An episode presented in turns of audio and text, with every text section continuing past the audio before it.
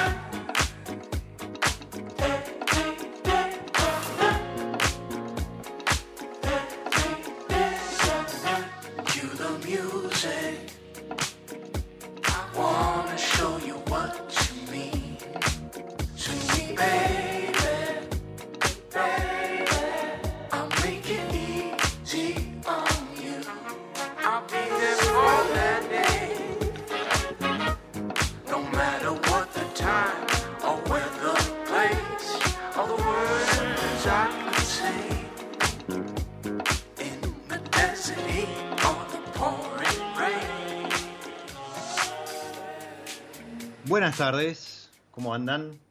Bienvenidos a una nueva pausa, nuevo recreo, este, este patio de juegos que le abrimos a nuestros sentidos y lo acompañamos con buena música, con buena charla, con algún trago, alguna copa de, vino, algo para empezar a, recibir la, la, noche que cae sobre Buenos Aires, sobre Mendoza, allí donde estén. Y mm, lo hacíamos con la música, que siempre nos presenta Vin Vengeance junto al, al invitado, a la invitada, la protagonista, en este caso de nuestro episodio de hoy. Y lo hacíamos escuchando este tema de David Blazer junto a Soul Food y Bureaucratic del álbum Satélite del año 2021 y justamente el tema que le da nombre a este álbum Satélite porque en mm, la, presentación del episodio de hoy hablaba de este universo, este sistema planetario que ha conformado familia Millán con distintos proyectos, distintas etiquetas, y entre ellos su, más reciente presentación, justamente Satélite, una serie de, de, vinos muy particulares que intentan reflejar alguna serie de cuestiones de las cuales vamos a estar charlando con, nuevamente, la protagonista de hoy, enóloga del grupo, de, este universo de vinos que, mencionaba, a quien le damos la bienvenida. Bienvenida a mi love, Maricel Valdés. Buenas tardes, ¿cómo andan? Fresco, ¿no? Fresco, sí. Sí, pero parece que en cualquier momento cambia. Estaba recién mirando ahí un posteo de, geografía del vino. Parece que hacia el fin de semana vuelve a subir la temperatura. Pero bueno, mientras tanto, es preferible quedarse adentro, escuchando algo de música, escuchando, ¿por qué no?, este episodio de Mi Lado B. Maricel, ¿vos cómo andás? Bien, todo bien. Bueno, imagino ya en, bodega todo un poco más tranquilo, ¿no? Es, una época en la cual, en la cual los enólogas, las enólogas, los eh, ingenieros agrónomos, los equipos, las chicas y chicos que conforman toda esa locura en, plena vendimia, relajan un poco, incluso salen a presentar algunas etiquetas, nuevas añadas y demás. Sí, eso bueno, eso por suerte nosotros tenemos un, tenemos un equipo y tenemos varias bodegas y por suerte, no te voy a decir que estamos más relajados porque no, eh, la temporada es una época de locura total, ¿no? Mm. Pero nosotros, por suerte, porque hay que decir por suerte y agradecer, eh, Totalmente. no hemos relajado todavía.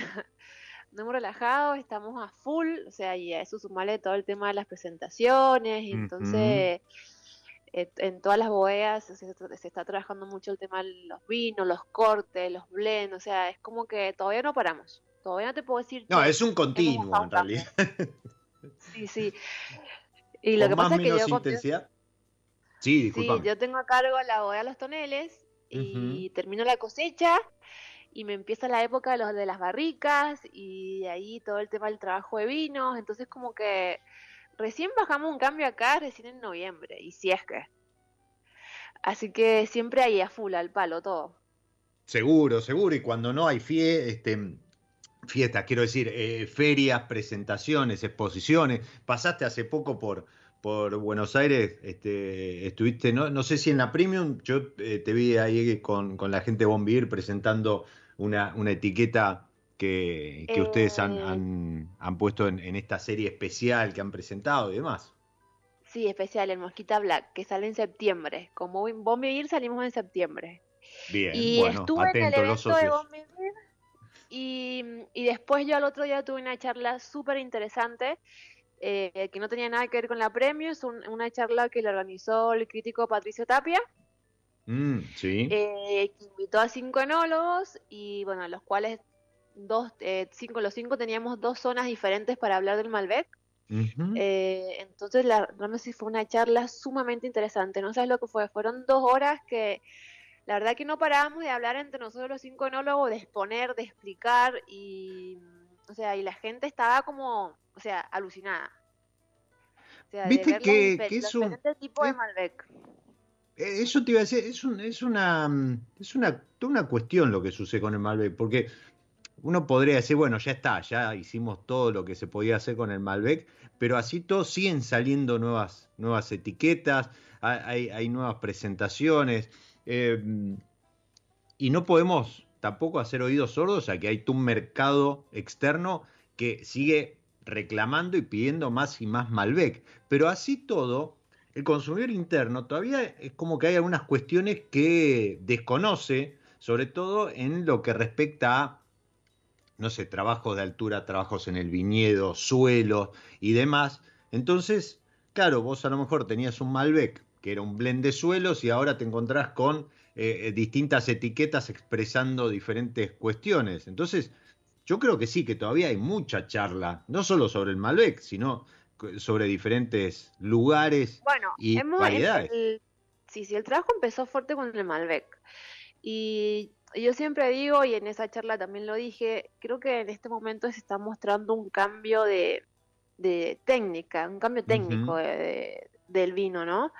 Eh, yo siempre divido el Malbec de la vieja escuela y el Malbec de la nueva escuela. Eh, nosotros teníamos una estructura de Malbec de hace 5 o 6 años que no es la estructura de Malbec que tenemos ahora. Y, lo bueno que ahora eh, creo que todos los enólogos, todos los técnicos eh, estamos dejando eh, de lado nuestro estilo de Malbec o lo que a, dónde queremos llevar al Malbec y, realmente estamos mostrando lo que es el Malbec y cómo se da en cada zona y cómo influye todo el suelo, altura, clima, todos los factores para que se dé. Entonces, y ese cambio de técnico se está marcando ahora y ha empezado con el Malbec van a seguir más variedades porque es sumamente interesante. Yo siempre digo, para hacer un vino, un vino de alta gama, eh, siempre tenés que primero conocer de dónde viene. O sea, conocer su zona, sus perspectivas, sus vecinos, su, o sea, qué es lo que tiene alrededor, para saber entenderlo. Y una vez que conoce eh, y que lo empieza a entender es cuando uno empieza a trabajarlo de otra manera. Entonces, eso es lo que está pasando ahora y la verdad que es como te decía recién, es sumamente interesante. Porque ver, eran, éramos, eran 10 Malbec de diferentes zonas, todos 2023, eh, sin ningún agregado de madera, sin nada. Era puro, puro y la verdad que los 10 Malbec estaban sumamente diferentes. Entonces era como que ahí sí se mostró, eh, como siempre digo, la realidad. O sea, tenemos esto y realmente cada zona es esto. Y dejamos que cada zona se muestre. O sea, llevamos la zona a la botella. Eso es lo que hacemos ahora con el Malbec. Coincido en lo que mencionás y, coincido también en que yo digo que hace un par de años es como que volvimos a foja cero y, dentro de este momento maravilloso que, que vive el vino argentino, nuestra vitivinicultura, la industria, mm, hay como una, una, etapa de aplicación del conocimiento, de las estadísticas, de los informes, los estudios que se hicieron, eh, digamos, en los primeros 20 años de este siglo, ¿sí? Del 2000 al 2020, conociendo lugares, conociendo suelos y demás. Y ahora es como que eso se está empezando a aplicar en nuevos viñedos, en nuevas etiquetas, en nuevos estilos de vinificación. Y es como que no volvimos, si bien digo es un reinicio, no volvimos a, cero, sino que parados en el nivel de vino que habíamos alcanzado, ahí empezamos, ¿no? Era como los cimientos y ahí empezamos a construir esto, esto que venías comentando vos recién, ¿no? Este, este nuevo conocimiento aplicado, esta diferenciación ¿sí? Si, si, hacemos una retrospectiva, hace 20 años atrás, a lo mejor alguien podría decir, bueno, para mí todos los Malbec me parecen iguales. y, esto que vos decís hoy, ¿no? Eh, cuando uno piensa que sale al mercado otro Malbec, no, es un nuevo Malbec. Porque tiene alguna vuelta de tuerca en la vinificación, en lo que transmite, en el lugar y demás, que lo hace distinto a todo lo que existía.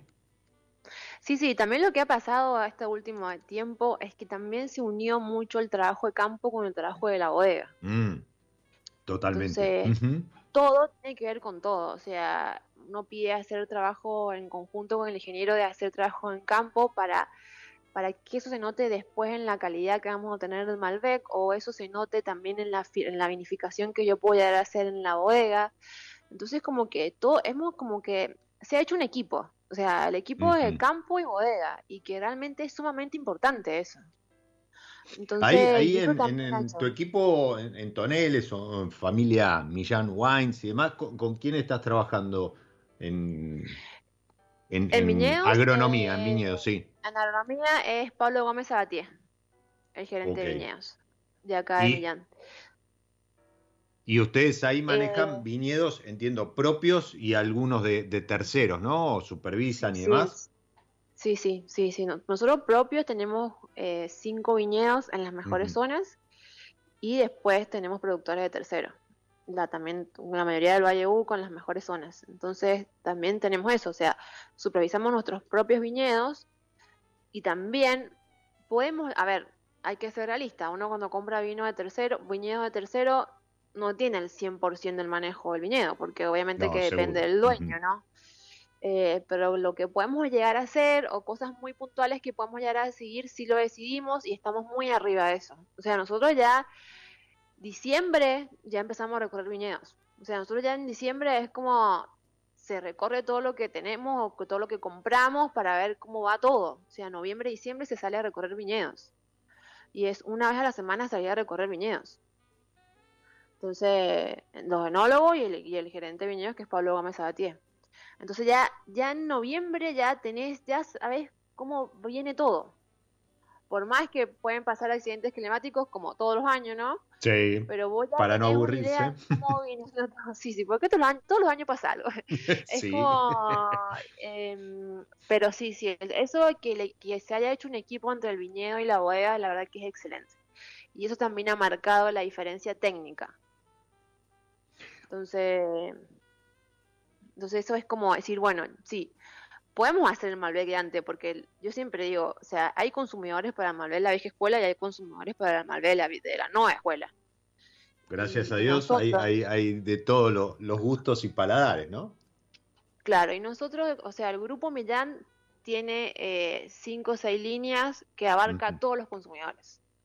Entonces, y siempre nos estamos innovando y siempre estamos sacando cosas nuevas, entonces eso también ayuda siempre a mantener los consumidores ahí pendientes de lo que sacamos, de lo que tenemos, de lo que podemos llegar a sacar nuevo, ¿no? a, eh, ver, repasemos, si querés, estas cinco o seis líneas. Sí. Decime. ah, seis líneas. Eh, tiene eh, Toneles, la marca Toneles. Sí. La marca Toneles es la marca tradicional con la, que, con la que empieza Familia Millán. Eh, después perdón, aprovecho para, para recomendar una y mil veces más. Si estás del otro lado y te haces alguna escapada a Mendoza, tené presente que Toneles no, no puede estar más cerca del centro de Mendoza. Eh, es, yo siempre digo, es una, cuando uno está de rasque o porque pasa por Mendoza por otros motivos, siempre es una oportunidad, no solo para conocer la bodega, que es una bodega histórica, ¿sí? la familia Millán la, la tiene hace algunos años, pero, pero su edificación, el lugar, explica un poco también que, se encuentre tan cerca del centro de, la ciudad. y, por otro lado, ni hablar lo que es el restaurante, abrazado.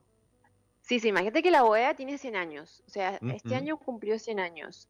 A eso sumale el restaurante de abrazados, también sumale eh, que tenemos la parte de turismo, eh, también sumale que la bodega cuenta con un salón para hacer eventos, y a eso, y ahora últimamente le hemos sumado una casona de una casona de cafetería. Con, arte, eh, exposiciones de arte y demás. Con arte y exposiciones, sí, que exponen cuadros y que bueno, ahí también está la exposición de la hija de José, una de las hijas de José, que es Marisa Millán. Exactamente. Eh, entonces como que la bodega es muy completa para venir y realmente, o sea, puedes hacer todo, venir, conocer la bodega, almorzar, después irte a la casa de arte, a tomar la media tarde, un cafecito, algo dulce y, recorrerla y recorrerla completa. Bien, bien. Entonces, bueno, esa, esa bodega con ese restaurante, esa casa de arte y demás, tiene como, como este pilar, como línea insignia, toneles. Toneles, claro. La, la, familia Millán empieza con la línea Toneles. Y después saca como segunda línea Mosquita Muerta. Mosquita Muerta Wines. Que con la línea Mosquita Muerta Wines cuando logra eh, la posición como, como bodega. O sea, porque ahí es el boom donde explota Millán. Eh, siempre cuento que es muy, es como muy, ¿cómo se Es una anécdota que cuando yo em, empiezo a empapar la historia de Millán, ¿no? José cuando saca Mosquita Muerta Wine saca un solo vino, que se llama Mosquita Muerta. O sea, la línea tenía un solo vino. Sí. Y, de ahí, con un solo vino, hace que la línea explote. Y de ahí empieza a agregar los otros vinos. Pero él cuando saca esta línea, lo saca con un solo vino que se llama Mosquita Muerta. Y bueno, y ahí se, José se posiciona como uno de los empresarios bodegas más importantes. Y después tenés la línea de Fuego Blanco, que es la línea de Terrua del Valle Pernal en San Juan, que esa es una de las fincas propias que tenemos. Es el proyecto más grande del Valle, del Valle Pernal de Millán. Después viene la línea de Abrazados, que es la línea que se hace, cuando se crea esa línea, se hace esa línea para el restaurante, para venderlo al restaurante. Como el restaurante es un, se especializa en carnes maduradas, se hace toda en una línea eh, para poderlo maridar con la carne madurada. Pero de repente esa línea se empezó a vender. Así que salió como una línea comercial. Y bueno, y ahora la última línea que ha salido, que es la más nueva, que es Familia Millán Wine Series. Eh, que ahí está todos los, todos los nuevos proyectos de eh, altísima calidad. Bien, ahí, ahí, vamos, vamos a ir dentro de un rato. Pero eh, Fuego Blanco, yo quiero destacar que también eh, hoy San Juan, los valles de San Juan viven un, renacer súper importante. Hay muchísimos proyectos, pero Fuego Blanco, ¿cuánto lleva ya en el mercado? Mira, Fuego Blanco debe llevar entre 8 o 9 años en el mercado. Sí, debe ir camino, sí, yo te iba a decir camino a las 10 añadas en el mercado. Eh, sí, sí y, fue uno de los pioneros. De vuelta, muchos hoy están redescubriendo San Juan, se están acercando nuevamente a San Juan, que se corrió un poco de los vinos de, consumo masivo de los vinos de volumen y, hoy ofrece un montón de alternativas. Bueno, sepan que eh, ahí, en el Valle del Pedernal, eh, familia Millán hace aproximadamente 10 añadas que elabora fuego blanco, entre ellos yo siempre destaco eh, Bustramine, que es increíble, ¿no? Tienen tintos, tienen otros blancos y demás, pero mi, variedad blanca por, por excelencia me parece que, le, han logrado dar un giro increíble en, en un terroir a lo mejor ajeno a la variedad. Sí, sí, la verdad que el Geustraminer es una variedad muy difícil de hacer y que se dé bien. Entonces hemos logrado que en Pernal se dé bien y, lograr que el vino salga excelente. Entonces, como que una de las variedades, o sea, y eso agregale también tiene un Sauvignon Blanc que es tremendo. Sí, sí, sí. Y, y tiene dos vinos de alta gama que serían los Flinton Malbec y los Flinton Cabernet Franc. Eh, Flintstone, así como los, picapiedras que, que, hace honor a, a, lo que es el, suelo, ¿no? El suelo, sí, sí, hace honor al suelo. Y la línea tiene sus líneas, sus, o sea, su entrada de línea sería su entry level y su alta calidad, su alta gama. Y todo es de fuego blanco. Y, y ahí tienen viñedos propios. Sí, sí, ahí el viñedo es todo propio. Tenemos más o menos 100 hectáreas. O sea, el, el, lote, el lote total deben ser 300 hectáreas, pero plantadas tenemos 100 hectáreas. Es uno de los, es uno de los proyectos más grandes de Bernal. ¿Y hay intención, hay conversaciones, hay, se está buscando oportunidad para ampliar eso, esas 100 hectáreas? Sí, sí, la idea es ampliar, pero es como que todo lo que está pasando en este momento es como tenemos un eh. gran problema que es el agua. Sí. Y es en Bernal, en toda la zona en realidad. Entonces, eso ya te, limita a que si amplias o cuidas lo que tenés. Totalmente. Entonces, tenés que, priorizar. Sí, sí, son decisiones que se van tomando técnicas en el momento, pero la idea es ampliarla, pero bueno, hay que ver cuándo se hace y ahí si se puede hacer. No, totalmente, totalmente. Tampoco arriesgar a, plantar y que después no, no, se pueda producir o tengas que arrancar, ¿no? Que sería todavía peor. Maricel, ¿cómo, es trabajar con estas cinco líneas, cada una con su perfil muy marcado y, y con, con, diferentes zonas, con diferentes expresiones, con diferentes búsquedas, sin, sin caer en la en la tentación de cruzar los límites de cada una, ¿sí? sin que a lo mejor abrazado se termine pareciendo a, Mosquita Muerta o que Toneles eh, vaya en la búsqueda de lo que es fuego blanco y demás. Mira, las cinco líneas son totalmente diferentes. Sí, sí, por, eso, eh, el, que las tiene más o menos presente eh, puede identificar cada, cada vino con, con, su identidad, no solo por la etiqueta, sino por, como vos decís, ¿no? Por un estilo, por, por un hilo conductor dentro de la línea y demás. Por eso, por eso la pregunta, digo, porque es como, como si fuesen cinco bodegas diferentes. Sí, sí, como si fueran cinco bodegas diferentes, es verdad. Eh, mira, la verdad que para mí es, fantástico porque la verdad que para mí siento que tengo un laboratorio. Eh, un laboratorio en, grandes volúmenes, no grandes volúmenes, o sea, 5 o 10 mil litros, ¿no? Eh, pero para mí es fantástico porque me, o sea, me apasiona eh, el ver el ver los diferentes los diferentes tipos de fermentaciones, los diferentes tipos de trabajo, los diferentes tipos de guarda, qué guardo, qué no, qué elijo para dejar en pileta, qué elijo para mandar a huevito de concreto, qué elijo para mandar a barrica. Y, ya desde el momento, el día uno, desde el momento que molo la uva, ya tener, o sea, ya probar y decir, che, no, esto puede ir acá, o esto seguramente va a terminar acá. Y, y la verdad que es un trabajo, o sea, que a mí me apasiona, ¿no?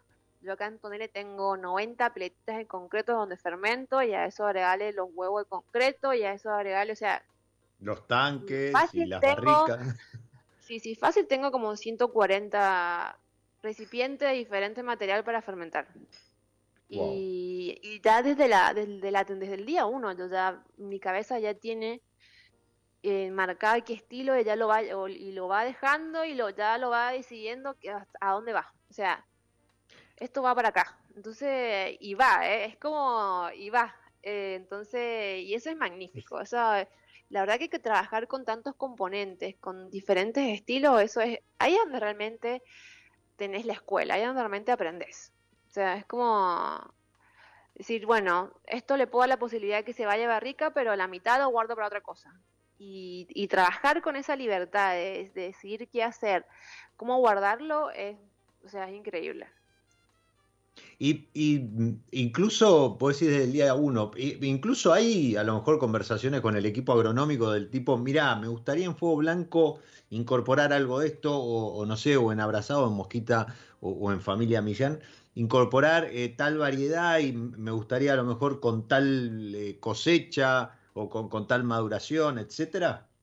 Sí, sí, Digo, incluso yendo para atrás, ¿no? O sea, no, no, no cuando tenés la fruta ahí en, la mano, en bodega, sino anticipando eso y jugar con, con, lo que te ofrece el viñedo. Sí, sí, nosotros somos un equipo con Felipe que también nos encanta, bueno, Felipe es el gerente de tecnología, pero también es agrónomo, ¿no? Pero se ocupa la parte tecnológica.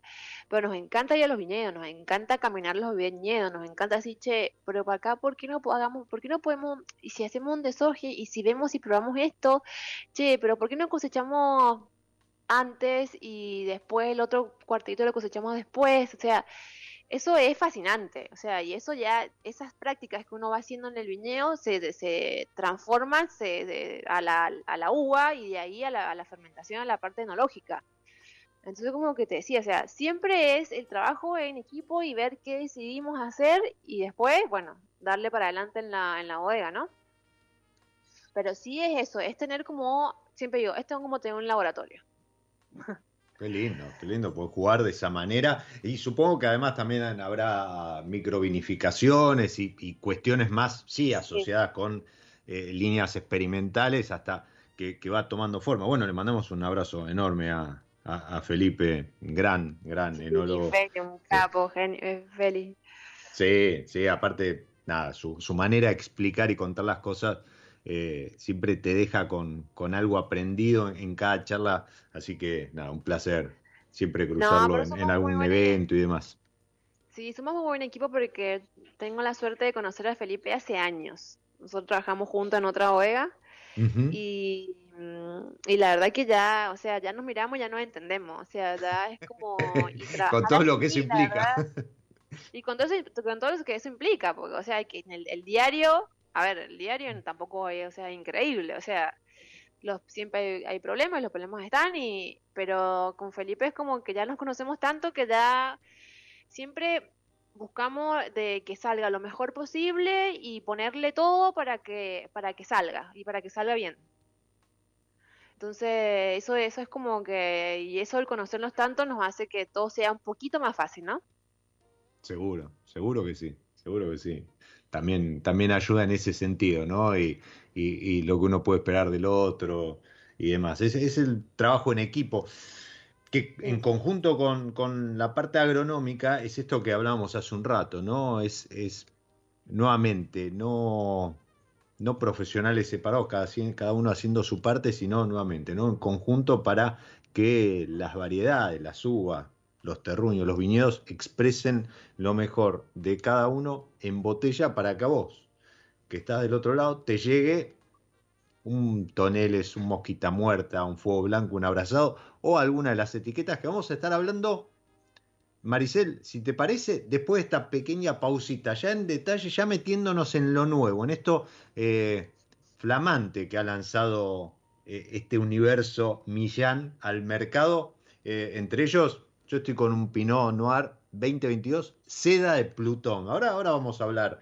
de, qué significa eso y, por qué esta línea de cada al Pinot y, otras cuestiones que se vienen dentro de poco. Ajá, Pero bueno, dale.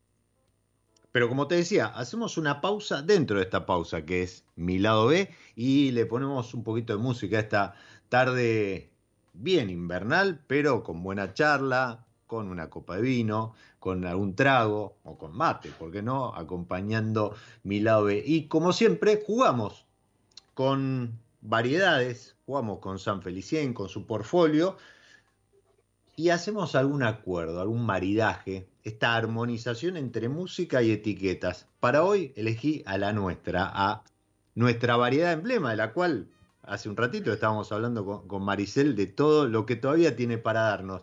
Y por eso, con esto que va a sonar, los invito a tomar una copa de Malbec.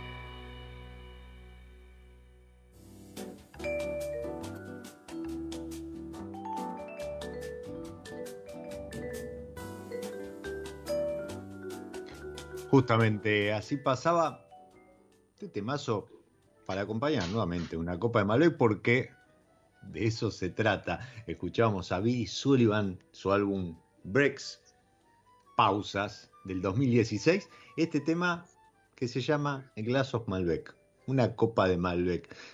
Yo me tomé el atrevimiento de no acompañar el tema con una copa de Malbec, sino con una copa de Satélite Pinot Noir 2022, seda de Plutón. Lo dicho, Familia Millán es un universo a esta altura, es un, es un, eh, un sistema planetario de, de, marcas, de etiquetas, ¿sí? lo repasábamos recién con Maricel, eh, toneles, mosquita muerta, fuego blanco abrazado, pero lo más nuevo, ¿sí? Tiene un par de meses, como mucho en el mercado, es Familia Millán Wine Series. Y mm, arrancaron fuerte, ¿sí? jugando con, con, todo, se puede decir, ¿no, Maricel? Con un, un, set de tres Pinot Noir de altísima gama, ¿sí? donde sí. cada uno refleja distintas eh, altitudes, pero contame, ¿por qué Pinot Noir? ¿Por qué familia Millán Series Wines arranca de esta manera? Oh, mira, si yo te cuento, mira, para mí, eh, bueno, primero, Familia Millán Wine Series es una marca eh, totalmente separada de todas las marcas, es una uh -huh. nueva marca. Eh, con, con, Familia Millán Wine Series eh, queremos mostrar los diferentes tipos de vinos uh -huh. Sin nada de madera, primero, sin nada de, o sea, no tiene nada de madera ninguna de las variedades, ninguna de las series de vino. Uh -huh. Y vamos y nos hemos enfocado en buscar la perfección, la elegancia, ¿no? De cada variedad. Eh, y arranca con un Pinot porque yo ya hace dos años que estoy, que me uno al equipo, de, al grupo Millán para Sí. trabajar con José Millán. Y bueno, cuando yo empiezo a trabajar con José Millán, eh, José, que es un visionario, o sea, que es como siempre ve todo lo que está por venir, eh, me dice que él quería tener su Pinot.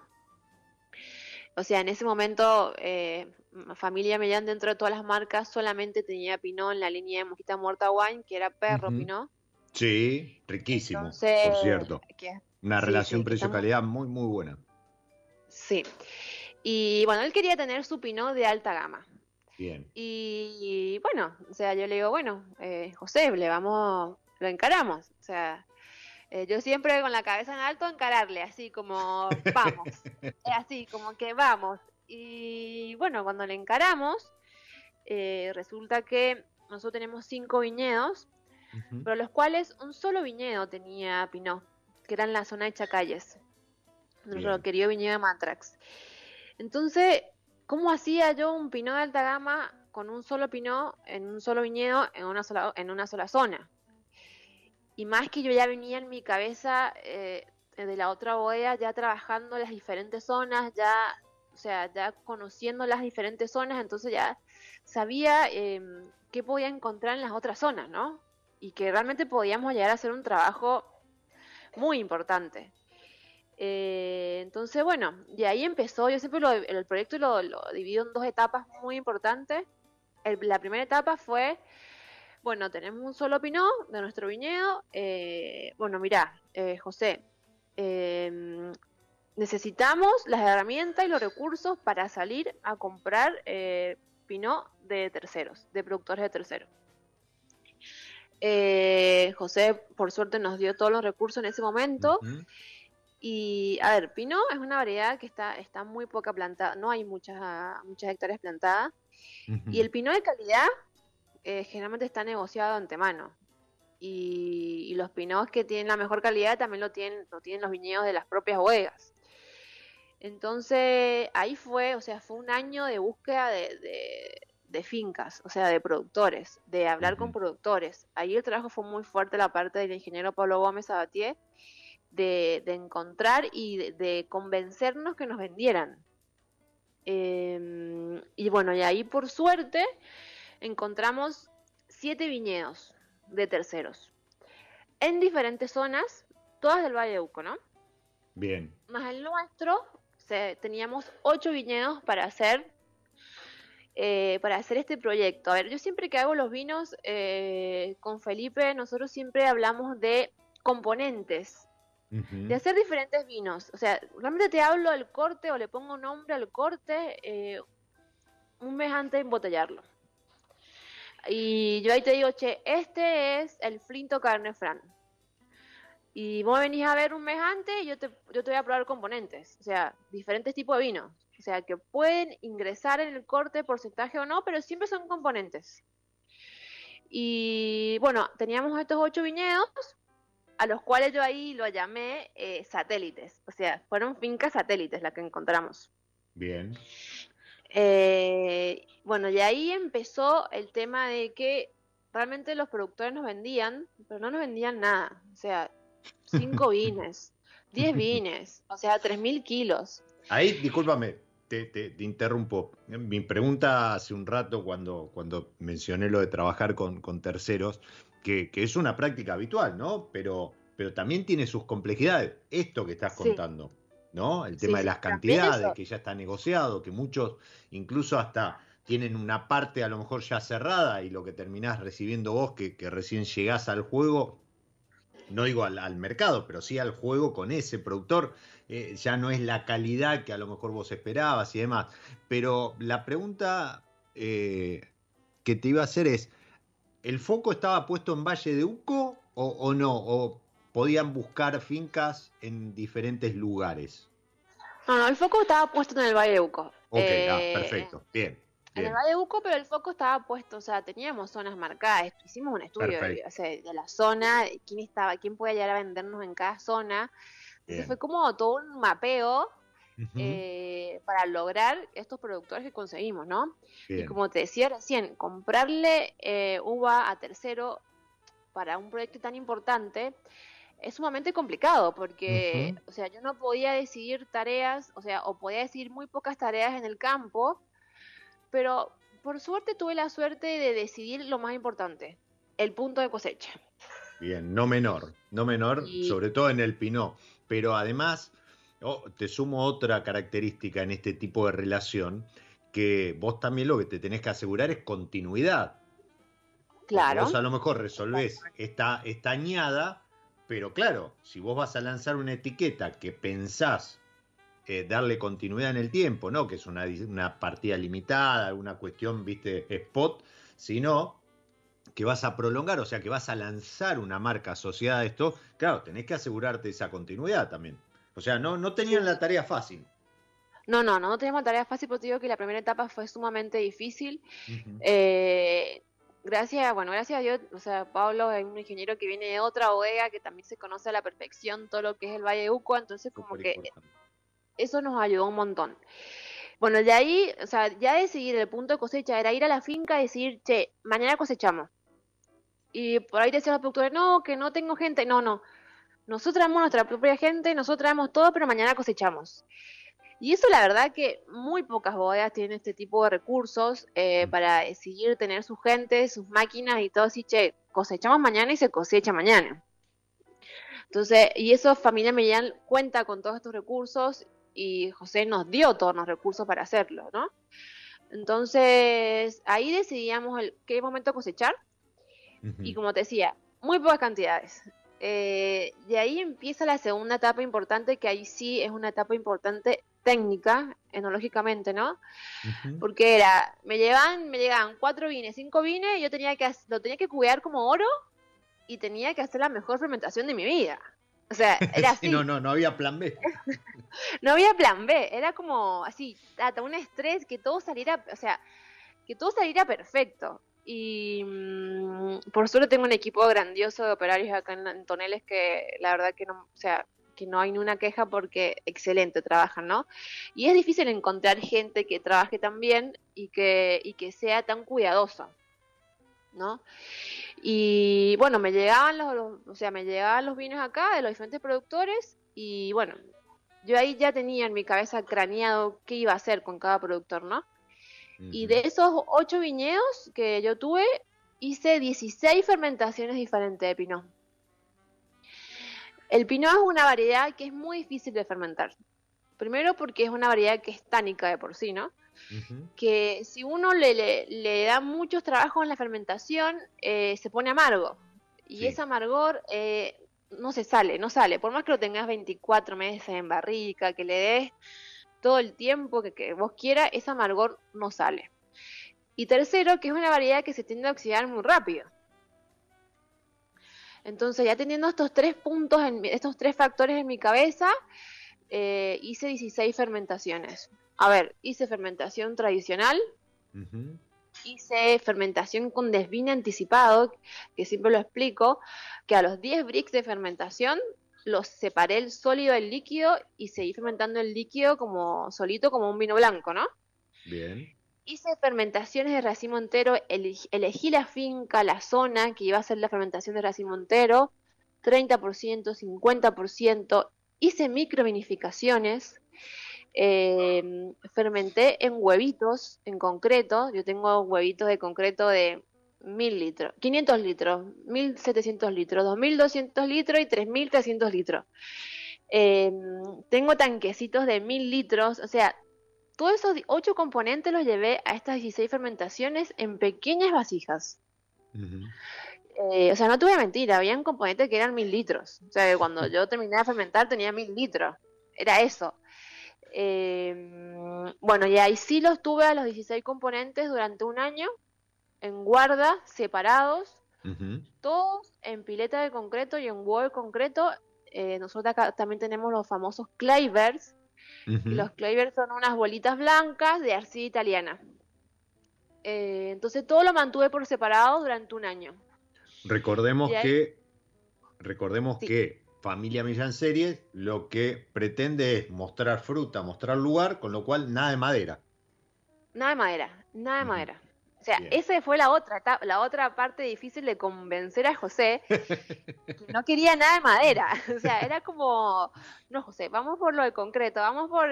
Y me decía, vos decís, Maricel, pero por suerte José es como, bueno, vamos, le encaramos, me decía, le encaramos, le encaramos, me decía, y sí, sí, todo concreto. Bueno, después de un año de guarda, em, probamos los 16 componentes totalmente a ciegas eh, con Felipe y sin saber que estábamos probando, o sea, sin saber que estaban, cómo estaban ordenados, ni finca, ni nada. Y separamos tres estilos muy marcados de Pinot. y, bueno, después cuando empezamos, cuando pedimos cómo estaban ordenados los Pinot, eh, los tres estilos que habíamos separados, habíamos hecho un proyecto de altura. O sea, no solamente un, un proyecto de Pinot, no solamente un proyecto de buscando la perfección y la elegancia, sino que habíamos hecho un proyecto de altura. O sea, estas 16 muestras, no muestras, estas 16 vinificaciones oriundas de 8 fincas diferentes, con distintos estilos, con distinto trabajo en bodega, a ciegas, ustedes los separaron en tres grupos y se dieron cuenta cuando fueron a ver la ficha de cada una de las 16 vinificaciones que habían quedado grupitos por altura. Por altura. O sea, nosotros teníamos esos ocho viñedos, iban de 1000 metros a 1600 metros de altura. ¿Sí? Pero bueno, y eso, o sea, ahí te das cuenta también lo importante que es la altura, lo importante que es la zona, ¿no? Em, y eso cuando separamos los tres estilos estaban muy marcados. Y bueno, de ahí salió, che, acá tenemos un proyecto de altura también, o sea, no solamente un proyecto de Pinot, del Valle Uco, o, o sea, hay un proyecto de altura sumamente interesante. Y bueno, y ahí le encaramos por el lado de la altura, ¿no? Y Bien. entonces salió, salieron los tres Pinot. ¿Qué pasó? Teníamos un solo nombre que era satélite, que era el nombre general. ¿Cómo íbamos a identificar los tres Pinot? Diferente. No podemos ponerle uno, dos y tres, ¿no? Em, entonces le pusimos subnombres que están asociados a lo que se siente, que se siente el, aroma y el, y el sabor del pinot, ¿no?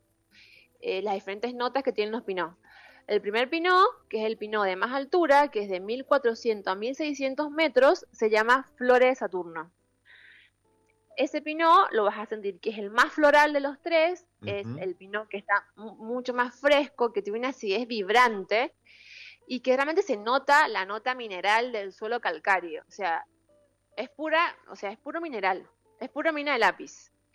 Eh, el segundo pinot se llama Torre de Júpiter, que es el pinot, que ese pinot está, cuando uno lo prueba, lo asocia al pinot de la vieja escuela, pero sin madera. Ok. Eh, que es el pinot más estructurado, más concentrado. Por eso el torre, y ese pinot proviene, ese corte proviene de fermentaciones de racimo entero. Que mm. esa, eso es lo que le da la estructura y la concentración al segundo Pinot. Y el tercer Pinot se llama Seda de Plutón, que se va de 1000 metros a 1200 metros y es el Pinot más suavecito, más fácil de tomar, más aterciopelado. Entonces por eso le pusimos Seda de Plutón. Y ahí, y ahí salió el proyecto, o sea, eran tres Pinot totalmente diferentes, diferentes de altura y realmente buscando siempre la, la elegancia. Yo siempre digo, siempre tienen que ser elegantes. O sea, elegante en nariz, elegante en boca, que se dejen tomar. Y yo siempre digo, a ver, un vino está bueno cuando te tomas la botella y quieres tomarte otro. Bueno, mirá, yo puedo dar fe del seda de Plutón, que mientras vos contás todo esto, yo te digo que en lo que va de charla y media botella desapareció, eh, da cuenta de esta frescura, pero además de, sin, sin que suene despreciativo ni, ni lo, más alejado posible de eso, es un juguito.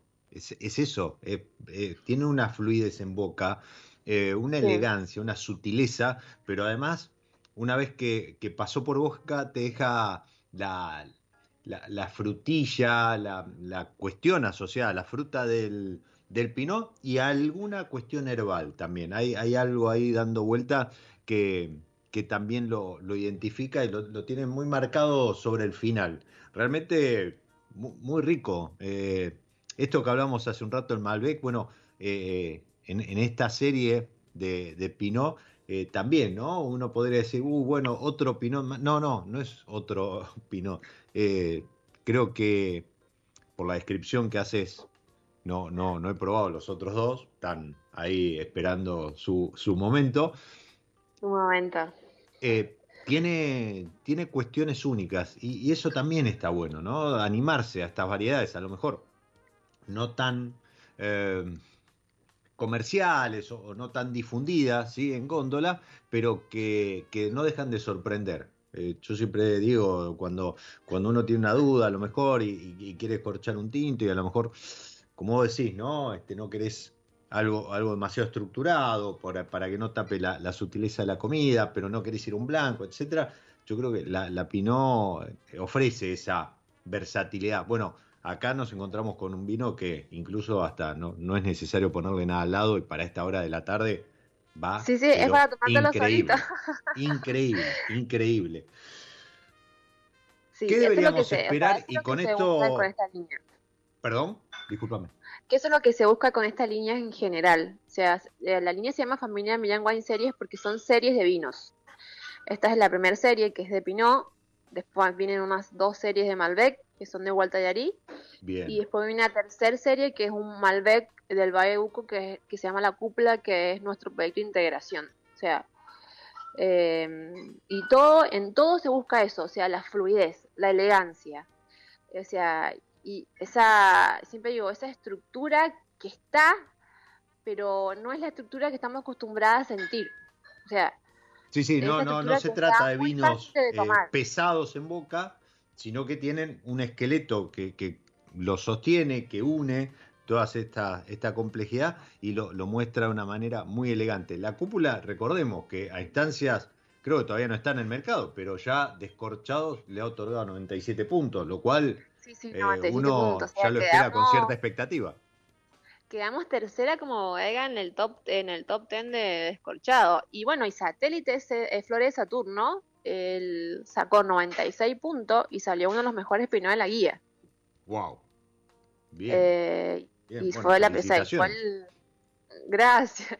O sea, imagínate cuando salió todo el trabajo. todo el trabajo que hay detrás, todo el trabajo que han hecho, toda esa búsqueda, creo que, que ha rendido sus frutos, pero, eh, y déjame que con esta sí cierro, porque te iba a preguntar qué venía después y, te anticipaste, pero déjame que cierre con esta, con esta, esta, esta hermosa charla. Maricel, ¿y José consiguió su?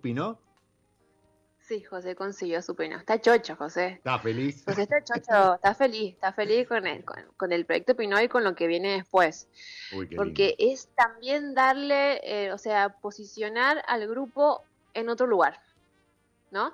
Seguro. Eh, y, darle esa, o sea, por más que las otras gamas tengan sus altas gamas, eh, sus otras líneas tienen tengan sus altas gamas, esto es decir, no, bueno, nosotros también podemos. Y, y realmente tenemos todo, o sea, cuando vengan, cuando, si no, no sé si tenés la oportunidad de conocer Toneles, pero Toneles es una bodega que todo el tiempo está innovando, o sea, como te comentaba, tengo piletitas de hace 100 años atrás, tengo una parte de tanques, tengo la parte de barricas, tengo la parte de clavers, tengo la parte de huevos eh, en la playa y después tengo una sala chiquita de 10 huevos, 10 ánforas y 10 huevitos de 500 litros y siempre con la mejor tecnología y siempre teniendo lo último. Y vos si no puedo creer que una wea que tenga tantos años eh, siempre esté tan actualizada. Y eso la verdad que vos venís y toda la gente se vuelve loca. Pues digo que para mí esto, para mí esto es un laboratorio, o sea, es un michiche. Disney, Disney. Y es Disney, es Disney, sí, sí. Y la verdad que eso muy pocas bodegas realmente lo tienen y con la posibilidad de trabajar con estas, con con estas cosas y la posibilidad de trabajar con los mejores viñedos del Valle de Uco y realmente tener estos proyectos, la verdad que es excelente. Y José está chocho, José está, fascinado, o sea, él tuvo su proyecto, pero no, lo tuvo. Eh, me estuve dos años craneándolo, o sea, si soy una persona que cuando va para adelante, se la, o sea, todo, vamos, si la chocamos, la chocamos, ¿no? Eh, bueno, pero, no, fue, no fue. Esta vez no fue así. Y Yo- esta vez, o sea, yo no podía creer. Yo cuando lo presenté hace un mes atrás, que fue la presentación oficial, lo miraba en la mesa, al proyecto terminado, en caja, todo. Y te juro que se me llenaban los ojos lágrimas porque decía, al pensar que en el momento que me lo dijeron, pensé que no iba a poder. Y, y salió, y la verdad que salió excelente. Y todo el mundo que lo prueba, o sea, mucha gente me lo pide probar. eh, porque, no- o sea, porque los comentarios son muy buenos y aparte que sale de lo común. O sea, sale de un proyecto común de Pinot. O sea, No, y no, eso, y toda la gente lo quiere probar y quiere, y aparte que es una variedad que se está poniendo de moda, hace tres o cuatro años que se está poniendo de moda y que va a seguir. O sea, esto recién empieza con el Pinot, ¿no? Eh, entonces ya tener este proyecto ya es, es como, y hay que, como decís, hay que seguir para adelante para seguir sacándolo todos los años y que siga manteniendo la calidad y que cada vez sea mejor. Totalmente, totalmente. Y seguir sacándole sonrisas a, a José, que, que no, no es poco. Sí, José, sí, sí. Maricel. La verdad que José es excelente. Maricel, eh, te decía, yo te agradezco tu espacio, a vos que estás del otro lado, arroba familia Millán, Milian, doble L, punto wine series en Instagram para estar atentos a lo que se viene. Como anticipábamos recién, la cúpula es solamente algo de lo que se viene en este proyecto. Están estos tres satélites y mucho más. Escucharte a vos, Maricel, es, es nada, es, es verte, imaginarte ahí jugando con todas esas cosas y esa felicidad, con lo cual eh, se, se nota, eso también se transmite en el vino. Yo te agradezco el tiempo, te agradezco la charla y te agradezco estos vinos, ¿sí? que, que además de todo lo que ya venía trayendo este universo Millán, ahora le agrega esta altísima gama con diferentes particularidades para mostrar lugares, variedades y mucho más. Ah, bueno, muchas gracias a ustedes. No, por favor, un placer. Y a vos que estás del otro lado, como siempre te digo, y te agradezco también que te hayas sumado a la charla. Soy Diego Miguelaro. Este es mi lado B y te deseo que disfrutes. Chao. Nos encontramos en cualquier momento en otro episodio de Mi lado B.